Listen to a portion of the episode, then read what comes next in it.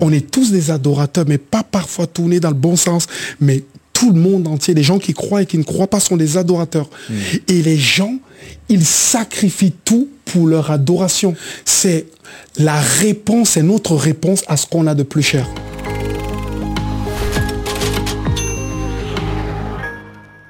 Bonjour, très heureux de vous retrouver pour une nouvelle émission, une émission un peu particulière euh, aujourd'hui puisqu'on va se retrouver avec ce thème de la diversité musicale, Dieu et la diversité musicale. Et pour ça, bien sûr, j'ai la joie d'avoir deux invités, deux invités tout particulièrement concernés par la musique. Alors je vais me tourner d'abord vers Simone. Bonjour Simone, tu es... Bonjour. Tu es chef d'orchestre et tu vas nous partager aussi un petit peu comment toi tu vis tout cela et donner un peu ton, ton regard sur tout, euh, toute cette partie musicale, diversité musicale. Et puis je me tourne vers ma droite et c'est Manu Bolomic. Bonjour. Bonjour. Ça va? Tu es... euh, Moi, je suis hum, chanteur, rappeur. chanteur, rappeur, pasteur, c'est ça? Ouais, tout. Un peu tout ça? Super. Ouais, ouais. Alors un autre univers musical, puisqu'on est plutôt sur la musique classique de base, on va dire, et puis là plutôt le hip-hop. Donc euh, merci en tout cas Manu d'être avec nous. Tu es de passage dans le Nord lorsqu'on on filme cette, euh, cette émission. Et, euh, mais tu étais dans le Nord il n'y a pas si longtemps que ça, je crois. Ah, je suis un peu du Nord quand même. Avec un petit accent du Sud. je suis calaisien quand même. hein. tu as été à Calais effectivement pendant quelques années. Et donc du coup, c'est un, un- bonheur, c'est un plaisir d'être là. Et en même temps de faire la connaissance de Simon. C'est ça, Et exactement. euh, donc du coup, et de partager cette émission, voilà, c'est une joie.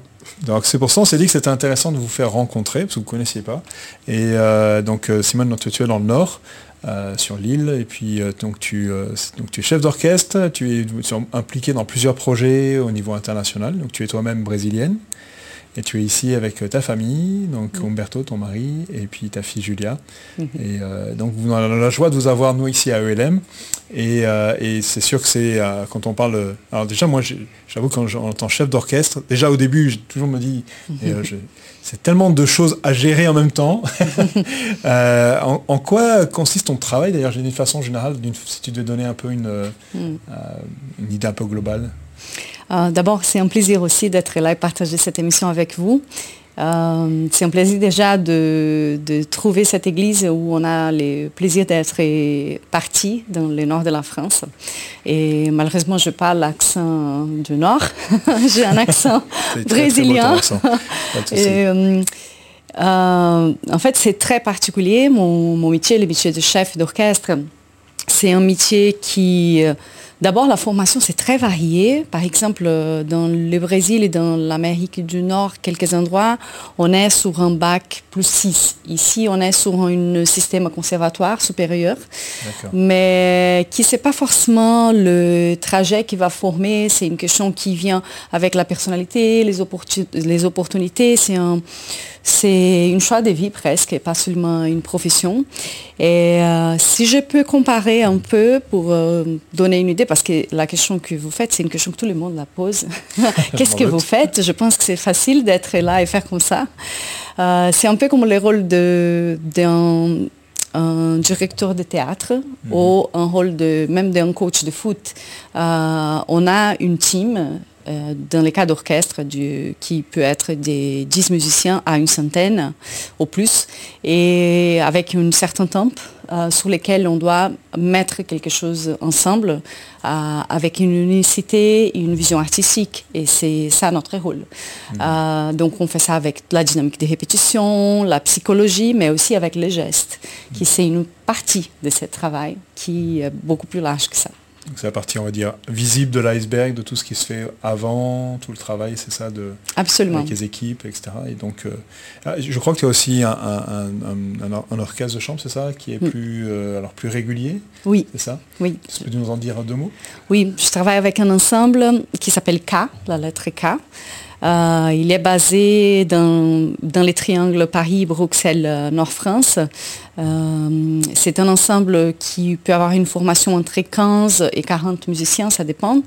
Notre but, c'est de un peu décloisonner la musique classique euh, avec des projets soient des projets de musique classique d'un niveau très haut, mais aussi qui peut discuter la multidisciplinarité avec d'autres arts ou euh, les vrais sens de la musique. Et parfois, on cherche de, de, sujets un peu différents. La musique classique, elle peut être très traditionnelle. On a, par exemple, un concert d'un orchestre, il y a une tradition qui c'est comment pas entrée, plat, dessert. Donc il faut que ce soit une ouverture, concerto, symphonie. Et quand on sort un peu de cet univers, c'est déjà masculin. et notre ensemble, il travaille un peu différemment. On essaye de trouver un sujet et regarder ce sujet pour plusieurs angles. C'est un peu la différence de la théologie systématique pour une théologie expositive. Ça, on prend et, thème, et puis on, essaie de voir tous les aspects. Et, donc, euh, on a des projets, par exemple, qui on va parler sur... Euh, euh, je sais pas, sur la beauté, on a des projets qui va parler sur la nature et on prend des symphonies ou des musiques qu'on fait autour. Donc voilà, c'est un, ensemble assez particulier. C'est passionnant en tout cas. alors, je m'en doute que là, c'est vraiment très différent dans la façon de, travailler au niveau de la musique, au niveau du hip-hop.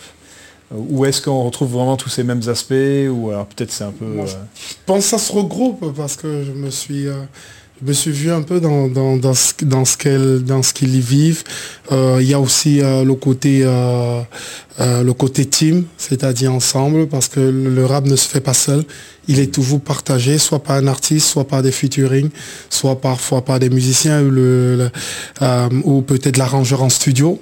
Donc toujours, c'est dans un système de répétition pour parfaire ce qu'on fait. Je trouve qu'on retrouve à peu près à peu près des similarités mmh. euh, et aussi euh, et aussi euh, peut-être la différence peut se faire au niveau nous on allie musique et mots c'est-à-dire, il y a la musicalité, mais le sens du phrasé, le sens de la rime, le sens du vers, euh, le sens de, le sens poétique un peu plus fort, euh, un peu plus exposé en, voix qu'en musique. Et donc, il y a parfois des rappeurs qui mettent beaucoup en avant les mots. Il y a d'autres un peu plus la musique, dont c'est un mélange. Et on a un large panel de créativité. Nous, on n'est pas retenu par, par la longueur de la musique ou par quelques phrases. On a parfois 48 vers pour raconter une histoire. Hmm. Donc du coup, c'est waouh. On est, on est beaucoup plus dans un univers euh, libre. Ah, c'est plus récent, donc du coup il y a moins de tradition probablement. Ah, récent, les premiers rappeurs maintenant ont 60 ans. 50 ans par rapport à la musique classique, un peu plus vieille. Mais souvent j'ai l'impression que le phénomène rap on le, on le regarde euh, peut être très, récent, alors que euh, quand j'ai des rappeurs qui, qui vont vers plus de 60 ans, 65 ans, ça veut dire c'est une musique quoi. Ouais, il y a déjà un petit historique derrière, pas mal de choses à appuyer. Ouais, puis il y a les old school, c'est ça, et les... Ah, les West Coast, East Coast, c'est ça. French Connection, Brazilian Connection, il y a allemande, il y a japonaise, il y, a vraiment, il y a vraiment une multiplicité, hmm. une pluralité. Alors j'ai une question pour vous deux. Euh, comment est-ce que c'est, parce qu'on va aborder la question de la foi, la foi chrétienne, euh, est-ce que c'était quelque chose qui faisait, la musique vous faisait déjà partie de vous euh, quand vous avez intégré la foi ou est-ce que c'était vous étiez déjà dans la foi ou quand vous avez intégré la, musique? Je ne sais pas si vous comprenez ma question, mais si c'était euh, l'un avant l'autre ou est-ce que c'est ou est-ce que c'était déjà euh, présent dans votre dans votre vie déjà musique avant? C'est moi qui commence Comme tu veux. Non, non, moi je suis honneur aux dames. pas si. dans ma vie, la musique, elle était toujours chez moi. Et je suis venue d'une famille euh, de pasteurs aussi. Euh, mon grand-père était pasteur, euh, mes oncles, et donc il n'y avait que mon père qui n'était pas dans ma maison. mais il était trompettiste et il dirigeait le chœur de l'église. comme amateur. Et donc, j'ai grandi un peu en train de voir des répétitions, d'apprendre toutes les voix. Je me rappelle à 6 ans, 7 ans. Donc, l'univers musical, il est venu chez moi pour, surtout par l'église. Euh, et, à São Paulo, j'étais dans une église baptiste des traditions musicales, musicales très fortes. Euh, et c'est vrai que même avant que je parle avec moi euh, par, par les prédications, je parlais avec moi par la musique depuis que j'étais très petit. Et, je, savais que la musique, que mon chemin, ça passera pour la musique, mais d'une façon très curieuse, j'avais une forte conviction depuis très tôt qui je travaillerai pas à, l'église comme job, mais que je travaillerai avec la musique, mais pas à l'église. Hmm. Et, euh, et c'était une conviction très forte. mais ça veut dire pas qui qui qui, qui c'est pas pour Dieu, c'est pour Dieu. Toutes les choses comme on va côté, je suis sûre. Hmm. Mais c'était une, chemin qui a, commencé chez moi. Donc, tu savais déjà qu'il y avait quelque chose, hmm. mais il y avait tout un chemin à construire. Hmm. Ça. Et toi de ton côté, Manu, comment ça s'est passé? Moi, la musique, nous on est dans la musique, on vit dans la musique. Moi, j'ai pas grandi dans une église. Et euh, donc, du coup, j'ai grandi dans un ghetto au Cameroun. Ma mère m'a eu à 17 ans. Et dans le ghetto, euh, toutes les maisons étaient collées, comme au Brésil, dans les favelas. Et donc, du coup, euh, les bars ne mettaient pas la musique à l'intérieur des bars, comme en France. On mettait la musique à l'extérieur des bars. donc, du coup, depuis que je suis petit, j'ai écouté de la musique. Je suis né dans la musique. Je faisais mes devoirs d'école avec la musique du bar en face. et donc, du coup, mais grandi dans un univers dur et violent, j'ai directement aimé beaucoup la poésie. Et la poésie me permettait de rêver parce que dans la poésie, la façon dont c'est écrit, c'est un univers qui t'emporte. Et euh, j'aimais en même temps la musique. Et quand mes musique et poésie, ça donne rap. Puisque rap veut dire rimmed and poetry. Ah, ah bah tu vois, j'apprends quelque chose. Le rythme avec la poésie, la poésie avec le rythme, ça. et donc du coup, euh, euh, grandi avec ça, j'ai pu... Euh, j'étais pas du tout chrétien après et, adolescent. Cette douleur que j'avais enfant s'est transformée en violence. Souvent la douleur s'est transformée en violence. Et puis 11 ans on dormait dans la rue, et puis on est rentré dans l'univers du rap violent très jeune. Et ensuite, c'est quand on m'a parlé de Jésus que j'ai donné ma vie à Jésus j'ai vraiment donné ma vie à Jésus parce qu'elle ne servait à rien ma vie. Bon bref, donner ma vie à Jésus et ensuite j'ai dû quitter tout cet univers. Je me suis vraiment coupé avec tout ce que je fais avant et ça a duré euh, peut-être une année, un peu plus même encore et tout. Et c'est hmm. quand j'ai vu que mes copains se moquaient de moi que j'ai dit bah écoute comment leur parler? Et le rap a été vraiment pour moi une, une source d'évocation de ce que je vis toujours. En fait, hmm. le rap, c'est une musique qui ne ment pas on, exprime toujours ce qu'on a sur le cœur et c'est de cœur à cœur. Mm. Un rappeur peut faire n'importe quoi, mais il, mentira pas. Il dira toujours ce qu'il vit, que ce soit en violent, que ce soit en méchant, que ce soit en grossier, que ce soit... Mais ça sera toujours une réalité qui sort d'un cœur et un autre cœur. Mm. Et donc, du coup, moi, connaissant la réalité du Christ, de l'amour de Dieu, de la vie qu'il nous donne, c'était trop cool. Quoi. Donc, du coup, ça a super bien marché avec des amis et tout. Euh, ouais, même si ça n'a pas été facile au niveau de l'église après. Donc tu as commencé au Cameroun, c'est ça? Ouais, je commençais au Cameroun, directement dans les quartiers. Le jour où j'ai donné ma vie à Jésus, on a commencé à annoncer Christ. Un an après, j'ai repris le rap et j'ai vu que des jeunes étaient touchés. Tout, vraiment, il se passait vraiment des choses incroyables. Hmm. Et on a monté directement un groupe avec 7-8 euh, personnes et puis on a immédiatement commencé à être dans les carrefours, les ronds-points. Nous, on a commencé la scène immédiatement. On n'a pas entendu une scène, on n'a pas entendu une salle, on n'a pas entendu du matériel. On a commencé immédiatement la scène. C'est que hmm. la musique, pour nous, c'est... Euh, on mourra avec la musique. Donc, qu'on ne nous donne pas des scènes, qu'on ne nous écoute par radio, qu'importe, on fera de la musique. Ah. Ah, c'est euh, peut-être inspirant, pour ceux qui justement attendent parfois toutes les opportunités en disant ah non, faut trouver tous les bons trucs. l'opportunité vient quand tu aimes ce que tu fais. Et en fait, hmm. dès que tu aimes ce que tu fais, ce que tu dégages, hmm. ah, c'est forcément de, c'est un amour dans ce que tu es. Hmm. Et donc ça connecte avec des personnes. Il y a des gens qui disent, je suis pas du tout intéressé par la foi, mais j'aime bien ton CD, je vais écouter ce que tu dis. Parce, que, du coup, la, musique en tant que telle, elle, elle, il y a un lien qui se crée avec les gens, ça parce que ça touche à l'âme. Et, mm. l'âme, c'est le siège de nos émotions. Et, quand tu fais basculer l'âme d'une certaine manière, parfois, l'expression de l'âme va au-delà des convictions des personnes. Il y a des gens qui disent, mais je croirais jamais ça, mais je penserais jamais ça. Mais, mais avec la musique, les mots, le sens des mots, l'architecture musicale, la personne se sent transformée et elle se voit basculer et ça va au-delà de ce que son intellect, parce que l'intellect est arrêté et c'est la force de l'âme qui est transportée.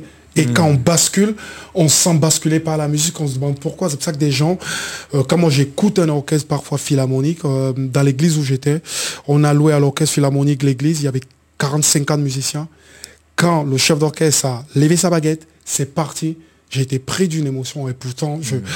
waouh, c'était, c'était juste extraordinaire. je sais que des gens comme ça peuvent être par la musique. C'est pour ça que certains trompent pas la musique, mentent pas la musique, euh, euh, on peut la faire, on peut, on peut rendre des gens fous, on peut les faire rentrer où on veut, on peut les manipuler, on peut, parce qu'on on, débarrasse, on déconnecte le cerveau et on rentre dans un univers où ah, la personne est complètement vulnérable.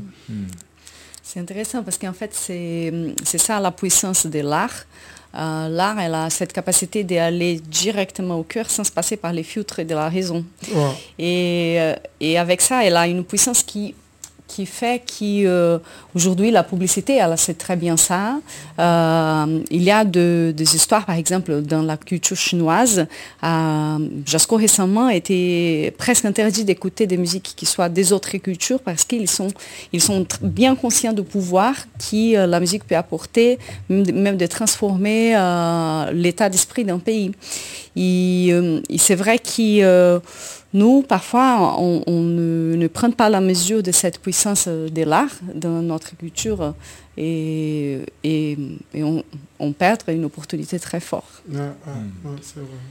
c'est peut-être certain aussi du coup, alors je sais que pendant, je pense au début du, protestantisme, il y avait toute une culture, euh, la, musique qui était très contenée à un, registre très sacré où euh, il n'y avait pas du tout de mélange euh, d'un côté ou de l'autre. Aujourd'hui on dirait la musique est partout, comme tu, me disais. Est-ce que on pourrait se poser la question, est-ce qu'il y a des... Alors je ne sais, pas si on peut dire une musique chrétienne, mais qui prédispose à une sorte de, on va dire que le christianisme est plus compatible avec, ou est-ce que euh, tout est ouvert sur la table? Je sais pas qu'est-ce qui. Euh, Je pense que si on regarde au tout début ce concept euh, de sacre et de séculaire, euh, il vient d'une influence du monde grec sur les débuts de, l'âge chrétien, parce que dans le monde grec, on se rappelle qu'il y avait les dieux qui étaient dans les ciels, euh, et plusieurs dieux, et la terre. Et si on regarde même la construction de cathédrales au début, c'était deux choses, les ciels et la terre. Et donc il y avait les sacrés, il y avait les profanes, mais c'est une vision païenne qui reste jusqu'à nos jours un peu. Euh, parce que si on regarde qu'est-ce qu'il y avait avant, là, dans la culture euh, judaïque, par exemple, c'était pas du tout comme ça. Euh, c'était beaucoup plus... on voit Myriam en train de danser, de chanter, et, tout ça fait partie d'une célébration. Et, donc, à cause de, cette histoire de, chrétiens très influencés par la pensée grecque, on a séparer des choses, comme la, Moyen Âge, qu'il y avait la musique séculaire, la musique sacrée. Et jusqu'à aujourd'hui, on a un peu de cet héritage. On a un peu de cette tendance à dire, ah, on peut jouer Bach euh, pour Dieu, mais pas les, les reps, par exemple. Et, euh, et que c'est faux, parce que c'est comme dire euh, qu'il y a une couleur qui c'est séculaire et une couleur qui c'est sacré. ce sont des couleurs, et les sons, ce sont des sons, c'est des vibrations. Après, c'est sûr que l'être humain, il peut donner une signification à chaque chose à partir du moment que je mets une parole ou une intention, comme il a dit, une intention de cœur, cette intention, ça va être transmis. Euh, et avec la même mélodie, je peux faire deux intentions complètement différentes, mais pas parce que la musique euh, elle est sacrée ou séculaire, mais parce que nous avons une intention sacrée ou séculaire en nous. Donc ça, ça viendrait de l'intention du, cœur ou de, ce que cette euh, mm. volonté de dire, bah, voilà ce que je veux transmettre. Oui, je, trouve que la musique, euh, euh, de nos jours, je, vois qu'elle dépasse les frontières. Je prends par exemple, euh, on voit ce qui est à la mode aujourd'hui. la musique la plus écoutée, c'est une musique chrétienne. Sur TikTok aujourd'hui, mm. comment ne pas te louer, comment ne pas te louer? Cette musique, quand je donnais ma vie à Jésus, je l'ai toujours chantée. En Afrique, dans mon Cameroun natal, ça a été composé au Cameroun. L'autre jour, je me réveille, je regarde, je regarde les réseaux sociaux, je vois France 2, France 3 sortir cette musique parce qu'il y a juste 15 Congolaises qui sont mis à chanter cette musique, qui, a quitté le Cameroun, qui est passé au Congo, qui est passé en Côte d'Ivoire, et, maintenant elle le chante. Tous les DJ de France ont repris la même musique. Et donc du coup, euh, cette musique est reprise maintenant dans les membres de la discothèque, dans les boîtes de nuit. Dans euh, et, euh, et, l'autre jour, il y a, y a, une copine une copine de ma fille de collège, qui elle est musulmane, et elle est chanté ça dans la douche, comment ne pas te louer, Seigneur Jésus. Son père musulman rentre en disant, mais qu'est-ce que tu fais? T'es pas, euh, t'es pas, Jésus, Jésus. Mais c'est, et sa fille lui dit, mais tout le monde le chante. Et je trouve qu'il y a, il y a quelque chose dans cette musique. Et, même musulmane, j'aimerais la chanter. Et là, j'étais stupéfait parce que j'ai toujours rêvé de ça. Et, c'est à cause, comme elle disait tout à l'heure, à cause des, des, barrières qu'on s'est forgées, on a arrêté la musique à cause d'un mot, à cause d'une phrase, à cause de quelque chose de, du créateur. On ne l'a pas laissé vivre. Et lorsqu'on laisse une musique sortir, on voit que elle peut dire Jésus et c'est chanté par une musulmane, c'est chanté par toute une foule française, c'est chanté hmm. partout. Donc on voit vraiment que là, ça, ça dépasse même certains musiciens chrétiens qui se limitent en disant si j'écris une musique chrétienne, elle a aucun avenir euh, euh, loin du milieu chrétien. Mais c'est faux. J'ai surpris des dizaines de personnes maintenant qui écoutent le worship et la louange cachés dans leur voiture sans dire qu'ils sont chrétiens, mais qui disent, mais quand je mets cette musique, hmm. il se passe quelque chose en moi. Il y a quelque chose qui arrive, mais je ne peux pas le dire. Je veux pas être chrétien comme les autres là, mais en fait, il est déjà en train de suivre Christ. c'est, c'est, je sais pas, je sais pas. Hmm. Donc c'est un message transparaît en fait, qui, qui, transcende en fait même les, les, peut-être les barrières, effectivement, comme tu disais tout à l'heure, euh, l'intellect euh, qui, est là et qui, dirait peut-être au premier abord, non, c'est pas, voilà, c'est pas, c'est pas pour moi parce que c'est pour telle telle raison. Euh, est-ce que du coup, il y, a, y, a, une façon, j'allais dire, d'amener les choses alors peut-être, alors pour toi qui mets des mots dessus, c'est peut-être plus évident, plus facile de dire, de proclamer un message dans, dans l'intention, dans la façon de le dire. Euh, je, pense que dans la musique classique, ils ont une, ils ont une plus, ils, ont une large, une grande opportunité de faire mm. ces choses. Parce que comme il n'y a pas de paroles, euh, les, parfois les paroles viennent intoxiquer la musique. Mm. Parfois, c'est un rappeur qui l'a dit. Oui, oui, oui, mais, je le sais, j'ai dit parfois. Parfois, on est bien d'accord. je te connais bien. Donc, parfois, les paroles peuvent intoxiquer la musique, alors que euh, euh, euh, parfois, ça, ça relève la musique comme un bon condiment qu'on met dans une dans un dans un dans une bonne dans une bonne marmite ou dans un bon repas.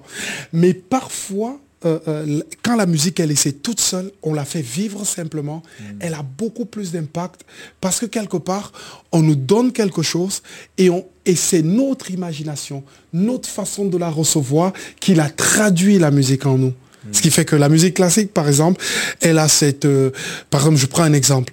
J'habitais Pau et un orchestre philharmonique a décidé de visiter tous les quartiers de la ville.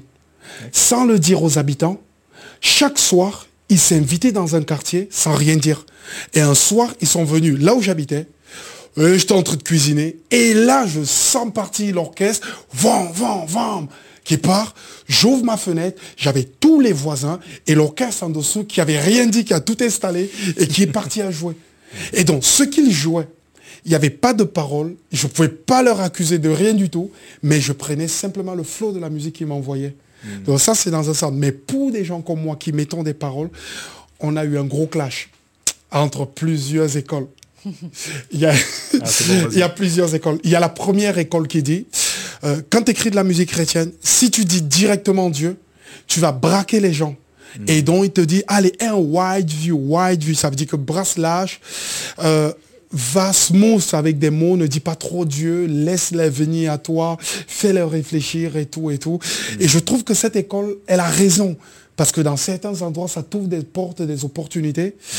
Et il y a une seconde école qui lui répond, et les deux souvent ne sont pas d'accord, qui dit non, nous on est radical. On prêche le message radical. Et on sait qu'avec notre façon d'amener, on permettra aux gens de se décider immédiatement quand ils, entendront la musique. Hmm. écoute, moi j'ai pratiqué les deux écoles. Sur les albums, j'ai les deux écoles. Et les deux écoles marchent. Mais ça se, c'est très difficile. Parce que euh, euh, le méfait de la première école qui dit chanter large, c'est que le jour où ils découvrent que tu es chrétien, hmm. par exemple, moi j'ai un, artiste que je connais, il a été produit par Wargram ou je sais pas quelle boîte de production. Ils ont, ils ont écouté les premières chansons enregistrées et le directeur l'a invité et lui a dit non, non, ne te garde pas. Et il avait eu une avance de 50 000 euros sur, le, sur, le, sur, le, sur, la production de l'album. Et on a fait on ne te garde pas. Parce qu'au départ, ils ont fait, waouh, c'est génial, waouh. Mais dès qu'ils ont, ils ont dit, on a su, parce qu'on a fouillé. Le méfait pour des gens comme moi qui prêchent parfois directement, c'est que les gens ils te disent, euh, non, Dieu, ça m'offusque, c'est pas pour moi. euh, nous, euh, le, ça veut dire que et donc il va prendre l'idée qu'il a de Dieu et il va te définir ce que tu fais avec l'idée qu'il a de Dieu, parfois sans t'écouter. Ouais. Hmm. Et donc niveau justement, c'est peut-être plus, je sais pas comment toi tu le vis du coup de ton côté, comment la foi, la musique, comment tu arrives à, Ouais. à impliquer ça? Dans mon cas, c'est différent, de, très différent de lui, parce que comme, de base, je ne suis pas une musicienne chrétien. je suis une musicienne normale, je suis chrétien. Euh, donc, euh, je dirige la musique, euh, la musique simple. Mais dans mon cœur, comme un chrétien, je sais que euh, toutes les choses qu'on doit faire, manger, boire, toutes les choses, c'est pour la gloire de Dieu. Bien sûr, j'invite la présence de l'Esprit Saint quand je dirige. Et euh, je sais que c'est lui qui va faire son travail pendant que moi je fais mon travail. Euh, et, et c'est vrai que la, la mentalité séculaire chrétienne, c'est tellement dedans nous, que même que mon cerveau sait tout ça. Euh, pendant des années, j'ai encore été- avait un petit combat de culpabilité, de dire mais euh, je me rappelle un jour qui euh, que j'ai une expérience. Euh, J'étais en voyage au Japon pour diriger un concert. Et j'étais super fatiguée avec, avec la décalage horaire. C'était un concert super difficile. Et le lendemain, euh, j'étais invitée pour voir une, concert de musique de chambre dans un parc. Euh, je n'avais pas trop de choix parce que c'était la personne qui m'avait invitée, qui, était avec moi. Donc je suis super fatiguée. Je suis allée, en plus j'arrivais là. Les concerts étaient dans un grand parc et dans un temple bouddhiste. Et donc je me suis dit, bah, je ne sais pas pourquoi je suis venue là. Et, ça a commencé les concerts euh, avec un peu de chant bouddhiste, un peu de ceci, un peu de cela. Et après, ça arrive une craviste avec une flûte. Pour, il commence à jouer de Bach, Jésus, la joie des hommes. Et à ce moment, toute la salle, c'était vraiment rempli de, de quelque chose. Et je me suis dit, bah, Dieu, il amène sa gloire où il veut, comme il veut. Et j'ai senti que ce jour, je voudrais juste, Dieu voudrait juste m'expliquer cette histoire, de dire, j'amène ma gloire où je veux, comme je veux. Et parfois, même s'il n'y a personne pour voir, et je vais à ce moment amener ma gloire avec la musique, je le ferai. Et donc, euh, je compris qu'on n'est que des instruments, on fait notre travail, on invite Dieu, il fait son travail. Donc c'est vraiment indépendamment forcément du, de- de- du, du projet ou etc. Mais on a amené aussi la présence de Dieu. Est-ce que ça t'oriente aussi peut-être dans des projets ou, ou est-ce que ça m'aide à refuser certains projets. ça, ça, ça a déjà se passé. De, par exemple, je me rappelle une fois, euh, j'étais invitée pour faire une opéra contemporaine sur des histoires de, de, de bacchanal, etc. Et je refuse. Donc il y a certains projets que je refuse, il y a certains projets que j'ai un grand sourire de les faire. Euh, mais je fais plein de projets qui sont nôtres. Euh, mais de l'autre côté, je pense qu'il y a un sujet aussi important qui on, on ne parle pas beaucoup, euh, c'est que euh, la- l'art, elle a aussi, elle, a, elle a- est un miroir des attributs de Dieu. Et euh, si on regarde, par exemple, la beauté, c'est un attribut de Dieu. Et si une art, elle est beau, elle, a- elle amène quelques aspects de la divinité plus fortement d'une art qui n'est pas beau. Ouais. Euh, donc on voit cette différence entre toute l'art euh, de période, je sais pas, de, de- de période classique par rapport à l'art euh, euh, contemporain du début du XXe siècle, qui était très violent. Euh, donc il y a certaines choses qui on, on peut venir, une poésie quand elle est beau, elle, a- elle, a- elle amène plus le- euh, la présence de Dieu, la- les attributs de Dieu qu'une poésie. Donc voilà, je pense qu'il y a certains éléments dans tous les arts, dans tous les styles de musique qui aussi peut apporter des attributs de Dieu et qui peut parler plus. Ça ferait comme un écho à l'image de Dieu, c'est ça en nous. Et il y a comme quelque chose qui dit, mais je, je reconnais qu'il y a quelque chose de Dieu, et c'est vrai que souvent on parle, quand on parle de la musique, et qu'il y a quelque chose qui est un peu de, qui dépasse notre de compréhension. et c'est vrai qu'il y a quelque chose en nous qui, est éveillé, qui est, on parle de l'âme, euh, qui est comme une des particularités que, Dieu a mis en nous. Euh, est-ce que, alors du coup, parce qu'on parlait tout à l'heure un peu de musique chrétienne, euh, etc., est-ce que du coup, qu'est-ce qui fait qu'une musique, on dit, serait chrétienne, ou en tout cas, qui, est-ce que c'est les chrétiens qui font de la musique? Est-ce que c'est une musique qui dit qui est, qui, on lui met le qualificatif de chrétien? C'est comment on pourrait qualifier ça? La musique, je l'ai jamais définie chrétienne. Hein. Hmm. Moi, j'ai juste fait, j'ai juste traduit ce que je vivais. D'accord. C'est, euh, euh, comme elle disait tout à l'heure, par rapport à ce qui est beau, un Dieu qui est, tellement si généreux qu'il donne son Fils unique pour, tous les hommes. Je trouve ça extraordinaire. Donc quand tu parles du bien, du beau, de, euh, l'homme qui est sauvé et qui est guéri, je trouve ça magnifique, je trouve c'est bien. Donc la musique ne traduit que ce que entre guillemets on vit. Et c'est pour ça que j'ai toujours refusé euh, d'être. les hommes m'ont catégorisé comme ça. Mais euh, moi, ma musique, j'ai refusé toujours. J'ai voulu qu'elle qu'elle transcende et euh, un peu un peu dans mettre musique chrétienne et même des journalistes. L'autre jour, on faisait un concert sur Paris et euh, les journalistes faisaient, ils ont découvert que dans l'univers de la foi, il y a beaucoup d'albums. Et ils m'ont dit, mais on a rarement vu quelqu'un de musulman se revendiquer faire un album en disant, ah là-dedans. Mais il n'y a que les chrétiens qui chantent des morceaux avec Jésus dedans. C'est c'est rare d'avoir. J'ai jamais vu un bouddhiste dire allez on va faire un album pour Bouddha. Waouh. C'est juste. Et le journaliste disait mais il y a que vous qui Et il dit mais j'ai découvert un univers. Et j'ai dit au journaliste c'est vous qui ne vous ne voyez pas réellement. On est là. Et il me dit mais t'es rappeur. Ce soir tu vas faire le concert. Tu auras une euh, tu auras une touche ou un truc dans le concert. Je dis mais reste tu vas voir. Et quand il est resté on a eu des pires musiciens ce jour-là, guitare, batterie, quand c'est parti, ils se filmaient en selfie en disant Wow, ça déchire la musique chrétienne, ça, ça déchire. Mais parce qu'ils découvrent, hein, on dit qu'on est euh, quelque part, mais euh, je vois que beaucoup de personnes euh, commencent à découvrir qui on est, mais moi j'ai jamais défini ma musique parce que ma musique est pour tout le monde. La musique est pour tout le monde. Elle n'a pas de, barrière. Ma musique est pour toutes les personnes qui existent sur la Terre. Et toutes les musiques qui sont créées, tous les arts qui sont créés, c'est pour tout le monde en fait. Hmm. Mais ça résonne peut-être plus pour certains euh, à cause du style. Quelques-uns à cause du style parce qu'ils se mettent des barrières. Par exemple, hmm. moi je, suis, je kiffe la musique classique.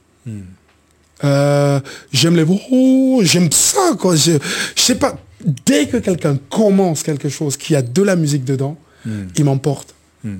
En tout cas, moi, je suis fan de musique. Hmm. Et de, donc, ma fille, elle fait de la danse classique. Donc, on est allé la voir pour un spectacle, c'est que de la musique classique dedans. Une autre, elle me fait de la contemporaine. L'autre, j'écoute de tout. Et je fais des projets avec euh, des rockers, des rappeurs, des trucs. Et, euh, et je trouve maintenant que tout se mélange de nos jours. Des rappeurs chantent maintenant, des, des, gens qui font de la musique classique font d'autres choses. Hmm. C'est intéressant de faire euh, converser comme ça les, différents styles musicaux. Je sais que tu en as parlé un petit peu tout à l'heure. Non, c'est intéressant ça. D'abord ça qu'il a dit parce que euh, en fait, je me rappelle quand j'étais jeune au Brésil, il y a eu un mouvement chrétien de musique qui était qu'on appelait les mouvements de musique congrégationnelle avec euh, beaucoup de compositions euh, focalisées dans la louange collective. Donc, c'est intéressant ce mouvement parce qu'il y avait toujours les, les, prénoms nous. C'est nous sommes ici pour adorer, nous sommes, nous, allons, etc. Et, et, c'est la première fois que j'ai compris qu'il y avait qu'il y avait aussi des façons différentes de composer de, musique qui soit, entre guillemets, utilisée dans l'Église, soit comme David a fait dans les psaumes, ou comme tu as fait dans, tes, albums, de musique qui parle vraiment de quelque chose de personnel et, qui euh, a cet aspect presque témoignage de quelque chose qui a aussi composé pour une adoration collective et de quelque chose qui simplement c'est une musique qui reflète la, beauté de Dieu, les attributs de Dieu. Donc je pense qu'il y a différents types, mais sans ce qu'on on puisse dire qu'il y a une ligne qui est déjà partie de ça. c'est plus la musique sacrée et, chrétienne, mais c'est vrai qu'on peut réaliser qu'il y a des choses différentes. Hmm. C'est intéressant, effectivement. Je ne sais pas si tu veux rebondir ou... Non, moi c'est super. C'est sûr que c'est intéressant. Après, c'est euh, l'impression que c'est une façon aussi de, communiquer à Dieu mm. euh, et puis de communiquer aux autres. C'est un moyen de communication en fait finalement la, musique. Par contre, elle a dit quelque chose que je trouve vraiment euh, fabuleux parce que plusieurs me l'ont dit, mm. plusieurs qui jouent dans différents milieux. J'avais un artiste qui faisait, qui était chrétien et qui faisait beaucoup de zénith si, si sur, en France, et il m'a dit qu'il a vécu une expérience un soir qui était incroyable et il, avait une énorme, une, un, énorme ensemble de, chanteurs qui n'étaient pas chrétiens. Et lui, il était simplement chrétien. Et ce soir-là, il devait faire euh, un, solo et il a demandé à Dieu, il, il a dit, montre-moi ta gloire. Et pendant ce zénith, quand il s'est mis à chanter, en fait, il s'est passé quelque chose dans la salle. Mm. Les spectateurs ont commencé à pleurer et les gens dans, qui étaient dans tout l'orchestre, presque une centaine de personnes, ont commencé à se mettre à genoux. Hmm. Ils n'étaient pas dans une église, ils étaient, ils étaient pas venus pour entendre ni un sermon, ni rien du tout. Et ils étaient tous à genoux. Et ce jour-là, ce chrétien, il s'est dit, mais Dieu est ici et Dieu est partout où il veut être. Hmm. Et euh, c'était, euh, il me racontait ça, il me dit, ça lui est arrivé une fois et ça l'a beaucoup encouragé parce que chaque fois, il se disait, quelle est ma place là-dedans, mais qu'est-ce que je fais là-dedans? Et euh, j'ai eu beaucoup d'artistes comme ça et ils disaient, plus on a enchaîné les zéniths, euh, les salles, plus je me demandais qu'est-ce que je fais là-dedans. Mm. Et je pense que c'est encourageant pour aussi pour toutes les personnes qui veulent développer de la musique, pas seulement à l'intérieur d'un cercle fermé où nous sommes dans l'église ou un cercle fermé de chrétiens, mais qui ont pour vocation euh, d'aimer des gens qui, qui sont en recherche il y a beaucoup de personnes, je trouve qu'en France, il y a peu de personnes qui veulent être chrétiens dans une église, mais il y a beaucoup de personnes qui sont en quête de spiritualité. Mm. Il y a des gens en fait qui veulent vivre ce que Dieu donne, ce que Dieu est, mais ils ne veulent pas être fermés dans un, dans un cercle fermé. Ils y viendront, bien sûr, mais dans un premier temps, les gens recherchent une spiritualité. C'est pour ça qu'en France, on a plus de voyants, de médiums, d'astrologues que de médecins traitants. Parce que quelque part, il y a une quête de ça. Et je, je, je me dis que la présence des personnes qui ont la foi quelque part remplie de Dieu dans tous les endroits où nous sommes va peut faire la différence beaucoup. Euh, voilà. C'est pour ça que je voulais juste rebondir sur ça parce que c'était mm. fort. Est-ce que tu, tu, as... Parce que je me doute, donc, tu, tu travailles avec beaucoup de gens qui ne sont pas du tout euh, avec cette foi chrétienne. Euh, est-ce que, tu, est que des fois, il arrive que tu te dises, effectivement, comme il s'est dit, mais euh, qu'est-ce que je fais au milieu de tout ça Et qu'est-ce que ma foi peut apporter Ou, ou, est-ce que, au contraire, lui, ben, je, je fais mon job, mais en même temps, je ne sais pas comment ça se, structure, s'organise, s'articule ensemble? Complètement. Mm. Je pense qu'il, euh, comme, il a dit, euh, d'abord, même dans les mondes séculaires où je travaille, je ressens cette, euh, cette recherche de, de spiritualité du monde qui d'une certaine façon, elle est surtout en France, c'est différent. La France est différente de plusieurs pays. Je ne sens pas ça, par exemple, en Angleterre ou au Brésil. Mm. Mais la France, il y a cette précaution euh, vers la religion. Donc, je cherche la spiritualité, je cherche à remplir cette vide mais pas forcément je suis ouverte directement à quelque chose de religieux. Donc il faut, faut que ça passe d'abord pour l'Esprit Saint, après pour l'Église. en gros, les schémas en France. Euh, et, je pense que notre rôle, euh, c'est de, d'être adorateur parce que euh, c'est, comme ça que l'Esprit Saint va habiter où nous sommes. Je, me rappelle, j'avais un pasteur qui j'aimais beaucoup dans l'adolescence, il m'a dit, Simone, les mondes s'est partagé dans deux types de personnes. J'ai dit, ben, quels sont? Les adorateurs qui adorent et les adorateurs qui n'adorent pas. Donc ça veut dire les gens qui savent. Il y a d'ailleurs une poésie que j'adore d'une anglaise qui s'appelle Elizabeth Browning qui a dit Le ciel est rempli de la terre et chaque arbre euh, brûle avec Dieu, mais seulement qui peut voir qui lève les chaussures. Les restes marchent et mangent murs. et donc, euh, je pense que c'est cette, euh, cette différence entre les gens qui sont capables de voir et d'adorer et les gens qui sont là et cultive les vides. Et c'est intéressant parce que les, les vides, et de l'adoration, elle amène à la célébration, elle amène à donner un sens pour toutes les autres choses dans la vie. Il est vide, il, il nous, nous, nous, amène à chercher l'entretenement. C'est une autre chose qui ça, ça, amène plus de vide et c'est malheureusement on est aujourd'hui. Ouais. effectivement, il y a beaucoup de, de vide qui amène à d'autres vides. Euh, effectivement, ce, ce, côté très euh, divertissement. Mm. Euh, donc beaucoup, beaucoup de personnes d'ailleurs trouvent que la musique fait partie du divertissement. Euh, aujourd'hui, beaucoup utilisent plutôt ça, alors qu'il y avait peut-être un, objectif, un, but. Oui, mais euh, il ne faut pas tout le temps que la musique soit à but. Instrumentalisée, tu veux dire Non, c'est-à-dire recherche un but. je ne sais pas comment le dire.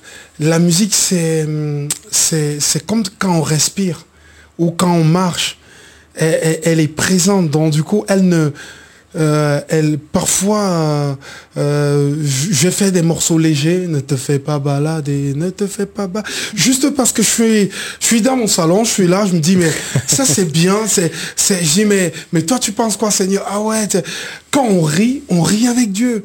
Quand on pleure, on pleure avec Dieu. Quand on dort, on dort avec Dieu. Dans tout ce qu'on touche, hmm. euh, entre guillemets, il y a Dieu dedans. Il, faut qu'on soit simple et naturel. Je, trouve qu'il y a des gens qui, qui perdent de la simplicité. J'aime parfois des, morceaux qui, qui ne répètent qu'un simple mot. I, je suis content, je suis content, je suis content, je suis content. je vais la chanter, je suis content dans la voiture tout le temps. Euh, Happy, non, c'est ça ah, mais, mais, mais, je sais pas, c'est, pourquoi il faut toujours qu'elle soit comme ça, qu'elle soit écrite comme ça? Il, faut hmm. qu'elle mélange de tout. C'est, c'est, parfois, elle est bonne aussi quand la musique, qu'elle nous fait sourire. Hmm. Tu rentres du travail, la journée est difficile. Tu, tu mets une musique juste, juste pour décompresser. Elle, elle, doit guérir parfois avec les mots hmm. qu'elle a. Euh, parfois, elle doit, elle doit fêter.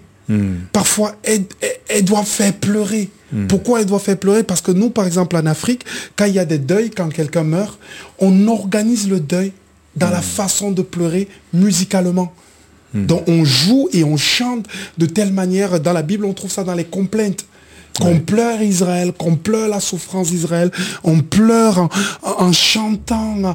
Je, pense que tout ça, c'est un mélange. Ça, j'aime mm. dans la musique ce, ce, tout-là. Et, ce naturalisme, mais c'est-à-dire sorti des buts. Mm. Et souvent, les plus grands morceaux qui ont marché sur la terre, c'est des chansons qui ont été écrites quand il n'y avait pas de but. Mm. Simplement, je, souffre tellement, je vais dire ça. Mm. Euh, je suis tellement content, je vais dire ça. Euh, oh, j'ai envie de juste m'amuser, je vais écrire ça. Mm. Et tout le monde aime la façon dont tu t'amuses. L'autre aime la façon dont tu pleures et l'autre aime la façon dont tu es heureux. Ah, euh, parce que ça, c'est un aspect que j'apprécie énormément dans la culture africaine.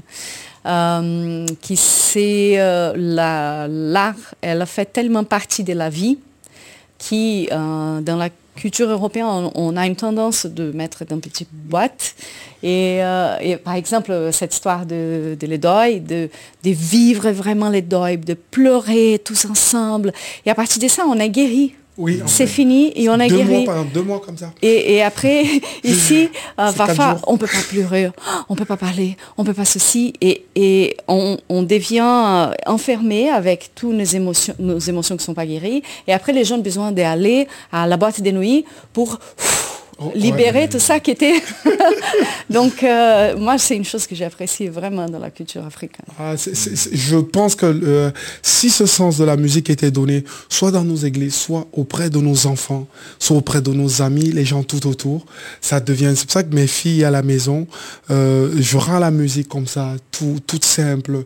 Tout, et il y a même des. Ma femme un jour, elle disait, chaque fois, elle me disait, qu'est-ce qui se passe dans ta tête?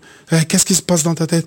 Et un jour, je voulais faire un album, je dis, mais qu'est-ce que je peux Ah, je vais qu'est-ce qui se passe dans ta tête euh Et ça a été une chanson que j'ai fait. Mais mais mais qu'est-ce qui se passe dans ta tête euh Et dès que j'arrivais en concert, je faisais ça et tu avais tout le monde qui faisait Qu'est-ce qui se passe dans ta tête Et c'était le morceau qu'on faisait et ça traduisait et les gens ils disaient euh, il y a parfois le, chanteur qui est pas chrétien du tout, Jules là, il chante Je suis fou dans ma tête, je suis fou dans ma tête. Et c'est une petite fille que j'avais hier qui avait 8 ans. Elle disait mais c'est ma chanson préférée parce que la petite elle disait dans sa tête ça lui faisait la même chose. Et je suis fou dans ma tête. Et je me suis dit mais Seigneur inspire des, des gens comme ça qui vont donner du sens à ça et qui vont avoir cette légèreté. Il faut avoir de la... Je sais que certaines personnes ne supportent pas ça, mais il faut avoir une certaine légèreté, une sensibilité, une ouverture. Mais je pense que c'est pas la légèreté, c'est la authenticité. Voilà. Donc, euh, parce que c'est pas la même chose qu'une arbre va produire que l'autre arbre. Mais si c'est authentique, ça nous parle. Ah, je pense que l'authenticité de ce que tu parles, c'est le côté très... Euh, je sais ce que je vis, et c'est ce que les autres vivent, c'est ça qui nous connecte. Il y a ce côté aussi communicatif et de transmettre. Euh. Oui, parce que si tu regardes bien Jésus, il répondait aux questions des gens. Hmm. Il n'est pas venu, il a enseigné une partie, mais la quasi-totalité des, évangiles, c'est des réponses que Jésus apportait aux questions des gens. Et moi, je pense que l'Église, les adorateurs, les chrétiens, les, les suiveurs de Jésus, les disciples, ils doivent, dans tout ce qu'ils font, apporter une réponse c'est pour ça que la Bible dit que le monde soupire après la révélation des enfants de Dieu, parce que nous, on est là, cette lumière qui est en nous, on doit apporter quelque part des réponses aux gens. Hmm. Et, je, trouve que les gens, ils attendent ça auprès de nous. Ils disent, mais, mais, mais quelle réponse tu m'amènes? Et je trouve que la musique a ce truc que quand tu traduis, les gens ils disent, ah, quand tu dis ce qu'il vit, il dit, ah, mais, mais, mais, mais c'est quoi ta solution? Mais qu'est-ce que tu utilises? Et, ça amène une réponse. Mm. J'ai vu des gens faire 2000 km pour écouter un chanteur. J'ai vu des gens faire 6 heures d'avion pour entendre un musicien. je me suis toujours posé la question, comment les gens peuvent euh, euh, sacrifier tout pour avoir juste un espace d'adoration? On est tous des adorateurs, mais pas parfois tournés dans le bon sens, mais tout le monde entier, les gens qui croient et qui ne croient pas sont des adorateurs. De toute façon, on adore quelque chose. On est des êtres qui, ont été créés avec un mécanisme d'adoration. Hmm. Donc on adore forcément quelque chose. Tu ne peux pas me trouver une personne dans le monde qui n'adore pas quelque chose. Hmm. Et les gens, ils sacrifient tout pour leur adoration. C'est pour moi l'adoration, c'est quoi? C'est la réponse, c'est notre réponse à ce qu'on a de plus cher. Quand tu as quelque chose qui, a du prix pour toi, tu renvoies une réponse à cette chose-là. Et c'est ta réponse qui est ton adoration. Hmm. Quand des gens, ils adorent une équipe de football, ils vont dans le stade, l'équipe gagne, qu'est-ce qu'ils font? Ils renvoient pas des Waouh, yo, putain C'est une réponse à, hmm. l'objet qu'ils adorent.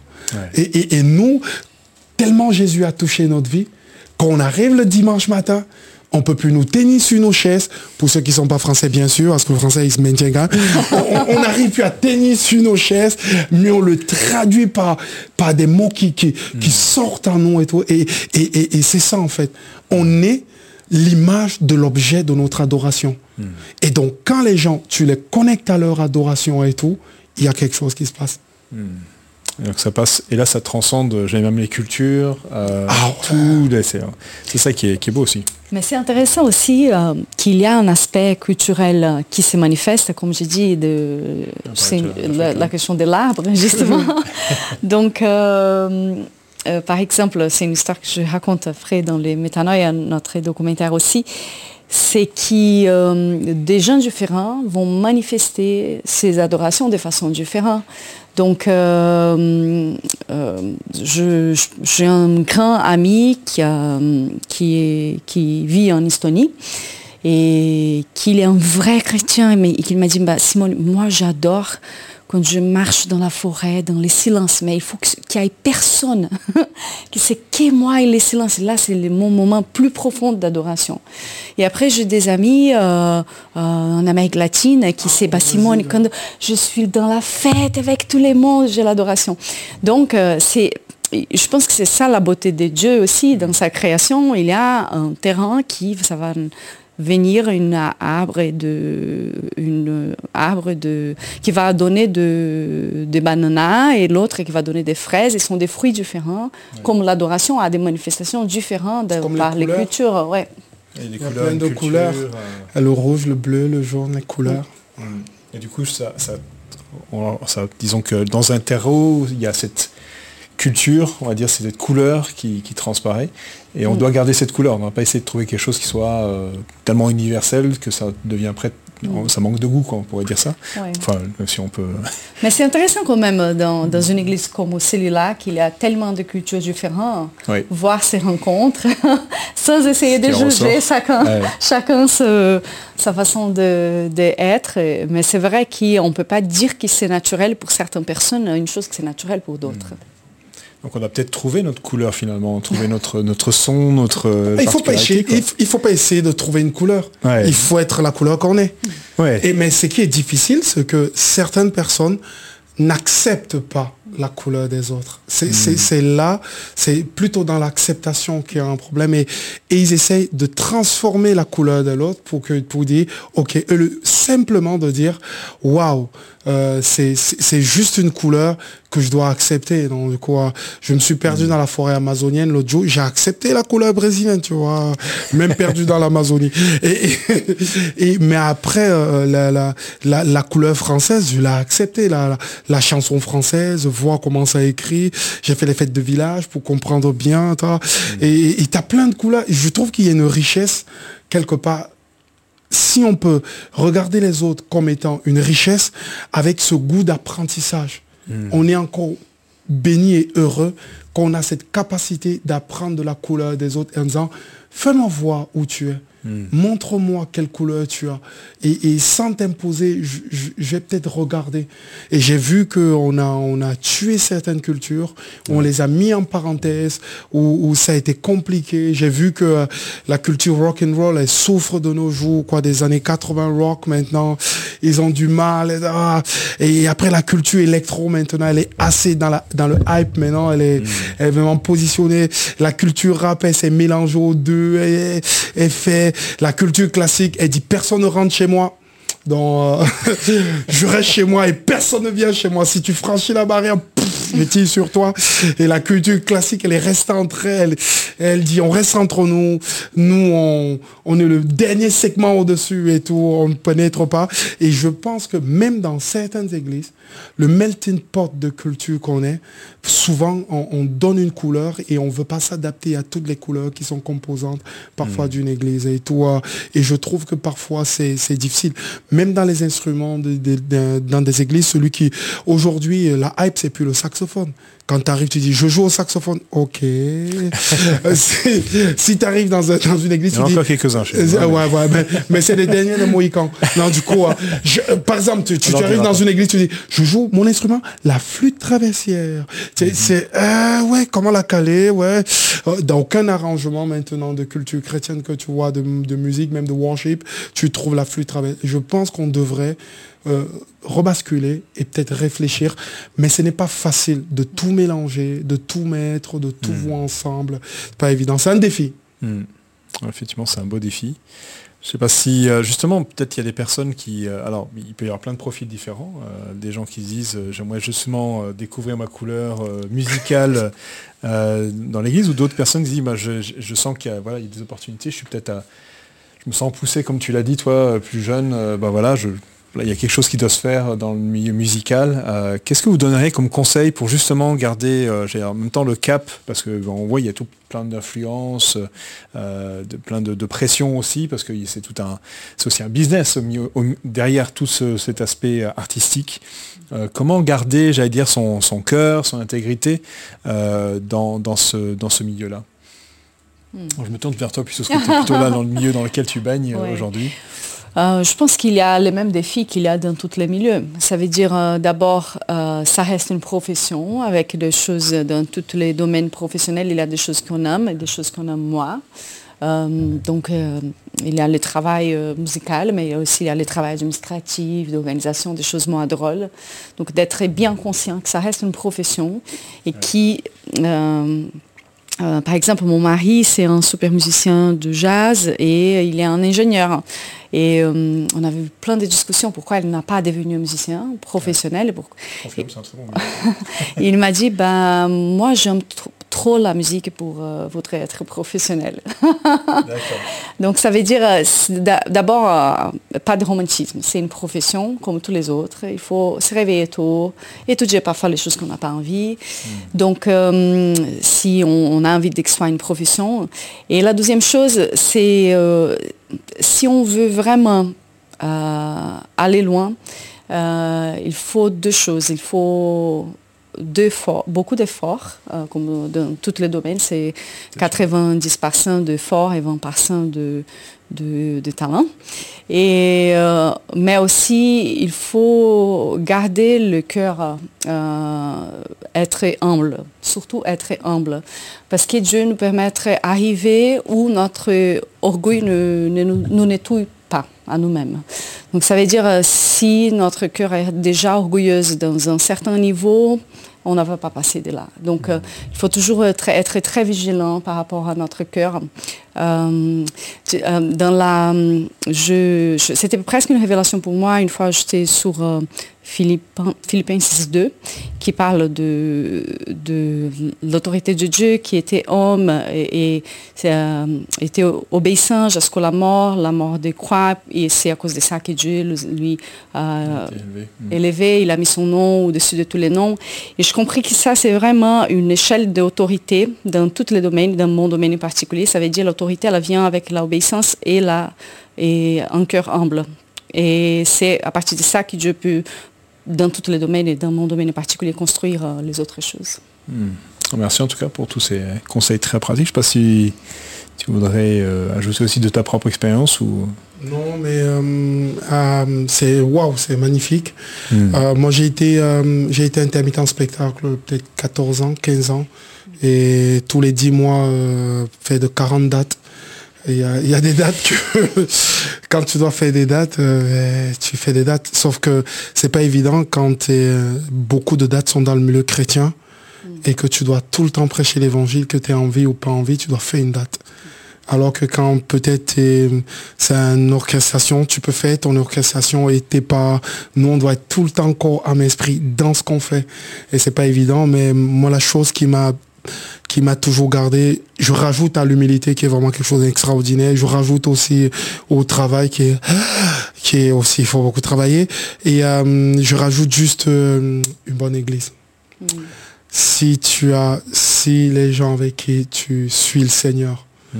sont de qualité et que tu te sens bien avec eux et que tu leur donnes la légitimité et l'autorité d'être au-dessus de toi et de t'aider et t'accompagner, ah, tu vas toujours marcher. La compagnie, hmm. la compagnie, celle, pas celle qui corrompt les bonnes mains, mais la compagnie qui t'élève, elle est capable de te transcender parce que euh, moi je me rappelle, euh, je pouvais faire plusieurs dates, mais quand je revenais dans mon église, j'étais celui qui passait le balai, celui qui aidait, celui qui était à côté, celui qui allait donner les colis alimentaires. Je, devenais moi, quoi. Hmm. J'ai un espace où euh, je suis vraiment moi. Je vais jamais varié de celui qui a été dans les ghettos.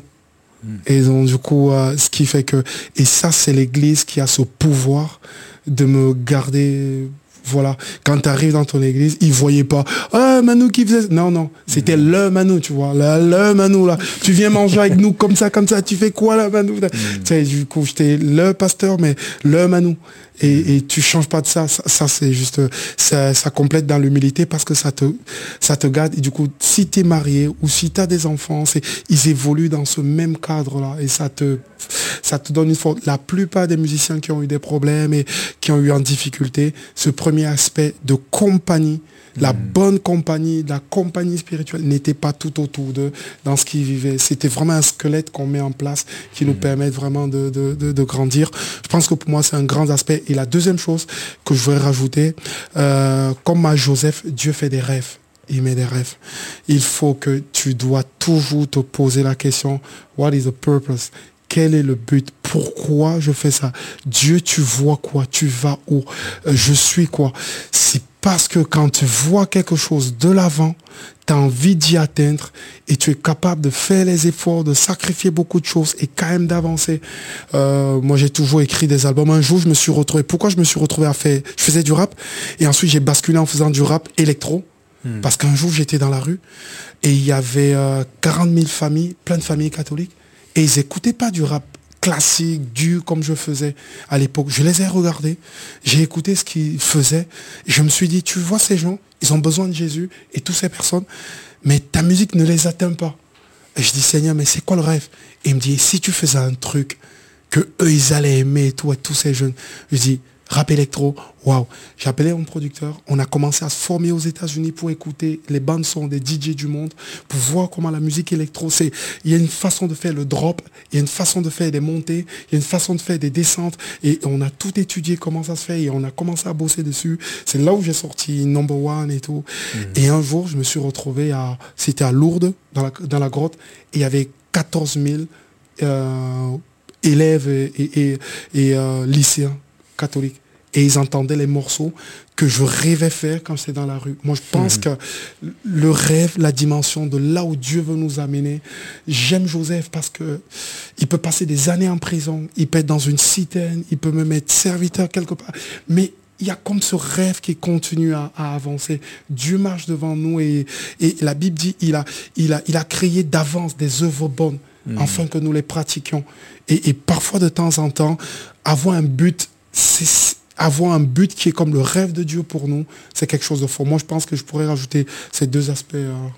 C'est parfait. En plus, ça rejoint une série euh, qui était là il n'y a, pas si longtemps, donc euh, c'est parfait. On est sur Joseph. Ah, tu viens de faire de boucler la boucle.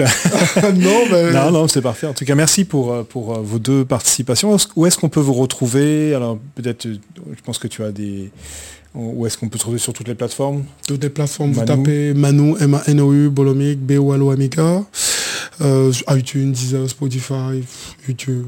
Partout, et puis tu bouges un petit peu aussi de temps en temps De temps en temps, en ce temps, beaucoup moins, mais ça manque la musique, ça manque la, la, scène là, mais on y revient bientôt. On a peut-être l'occasion aussi de reparler d'une implantation d'église que vous faites sur Toulouse, avec toute une petite équipe là. on, vit, on, vit, des belles choses parce qu'on on découvre des personnes qui, qui sont du tout pas liées à la foi. Hmm. du tout, du tout pas d'arrière-plan et puis euh, qui découvrent Christ et on voit naître dans leur vie. C'est comme un soleil qui se lève quoi. Et le crépuscule part, il y a l'aurore, le crépuscule part et on voit la matinée qui monte et tout. C'est beau de voir ce que Dieu fait, des transformations de vie. C'est magnifique d'être, euh, allez, moi je suis, je suis un contemplateur. Hmm. Tu vois, je suis un acteur, mais en même temps, je contemple ce que Dieu fait. Contemplateur, c'est ça? Ah ouais ah, Pas mal, pas mal. On est tous des contemplateurs. C'est ça, Et puis, toi, Simone, donc, euh, bon, je pense que tu, beaucoup, tu es un peu à, droite, à gauche, dans mhm. différents projets. Mais on a une rendez-vous, nous, donc on peut tenir déjà ici euh, sur OLM, puisque donc le 13 mai, euh, il y aura une diffusion d'un reportage qui a été fait avec justement l'ensemble Loca, c'est ça? Mhm. Est-ce que tu peux nous, juste, dire juste deux mots, peut-être pour ceux qui bah, voudraient venir, dire bah, qu'est-ce que c'est, que ça pourrait... Euh, en fait, c'est un documentaire que nous avons fait euh, euh, il y a un an, qui s'appelle Métanoïa. C'était un documentaire qui vient de gagner les prix de meilleur documentaire par l'International Classical Music Award. Félicitations. Et L'idée, c'était un voyage où on discute avec la musique classique et d'autres formes d'art, soit la peinture, soit l'architecture, euh, la danse aussi. Euh, qu'est-ce que c'est, qu'est-ce que, qu'est-ce que fait que la musique soit capable de nous amener à la transcendance? Donc euh, c'est un peu le, tout ça qu'on avait déjà non, c'est chouette, franchement. Euh, aujourd'hui. Ah ouais, c'est super. Euh, c'est super intéressant parce que dans toutes les... Je, je, compare cette, cette documentaire un peu au livre d'Esther. C'est un documentaire où on voit Dieu de début à la fin sans qu'on parle directement les mots Dieu, mais on voit qu'il est là tout le temps. Hmm. Et, et c'est une belle discussion sur l'art. Excellent. Donc rendez-vous le 13 mai, il y aura donc cette diffusion et puis on aura un temps aussi d'échange avec, euh, avec toi euh, et ce sera l'occasion pour plusieurs aussi de découvrir euh, bah, tout ce travail-là dans le milieu artistique puisque et puis c'est l'occasion aussi d'inviter des amis qui peut-être s'intéressent à, tous ces aspects-là artistiques et c'est très large comme tu l'as tu as partagé. En tout cas, merci, Simone d'avoir été avec nous. Puis je voudrais dire aussi, tu, diriges aussi la, chorale de temps en temps. Il y aura donc une, une prochaine. On vous en donnera des, informations pratiques à ce moment-là si vous voulez aussi bah, mettre votre voix mhm. au service de, de, la chorale et d'église. C'est dommage, j'aurais voulu lui demander s'il n'a pas la baguette. Et si la baguette a, la couleur du drapeau de Brésil. Donc on aura d'autres rendez-vous, c'est ça En tout cas, merci Manu, merci Simone pour euh, tout ce moment. C'était vraiment très très riche et j'espère qu'en tout cas que ça vous a béni, que ça vous a donné l'occasion d'ouvrir votre horizon, surtout au musical, et puis que ça vous a encouragé à avancer et puis à mettre votre art, vos, ceux que vous avez reçus de la main de Dieu plutôt, euh, à son service, là où vous êtes. on vous souhaite une excellente fin de journée ou fin de soirée en fonction du moment où vous regardez cette émission et on vous dit à très bientôt. Au revoir.